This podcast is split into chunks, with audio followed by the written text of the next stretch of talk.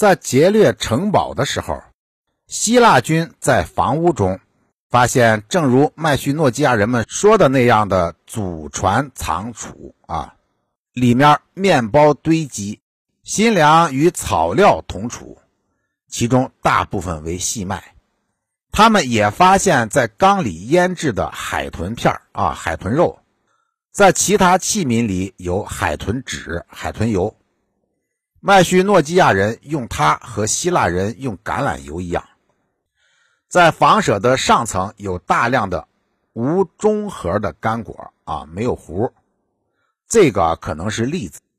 他们将干果煮沸备成大块，用来制作经常食用的面包。希腊军还发现有酒，这个酒由于辣，纯饮好像很烈啊。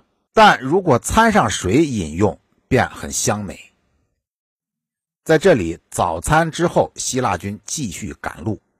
他们把堡垒移交给在战斗中帮助他们的麦叙诺基亚人。至于其他那些行军经过的、属于站在敌人一边的城堡，最近变的，有的已经撤离一空，有的自动投降。这些地方大部分情况如下：市镇彼此相隔两三公里，有的远些，有的近些。居民喊叫邻镇彼此相闻啊，鸡犬之声相闻。高地山谷遍布。当希腊军在友好的麦叙诺基亚人当中行进时，他们让希腊军看富人家的胖娃娃。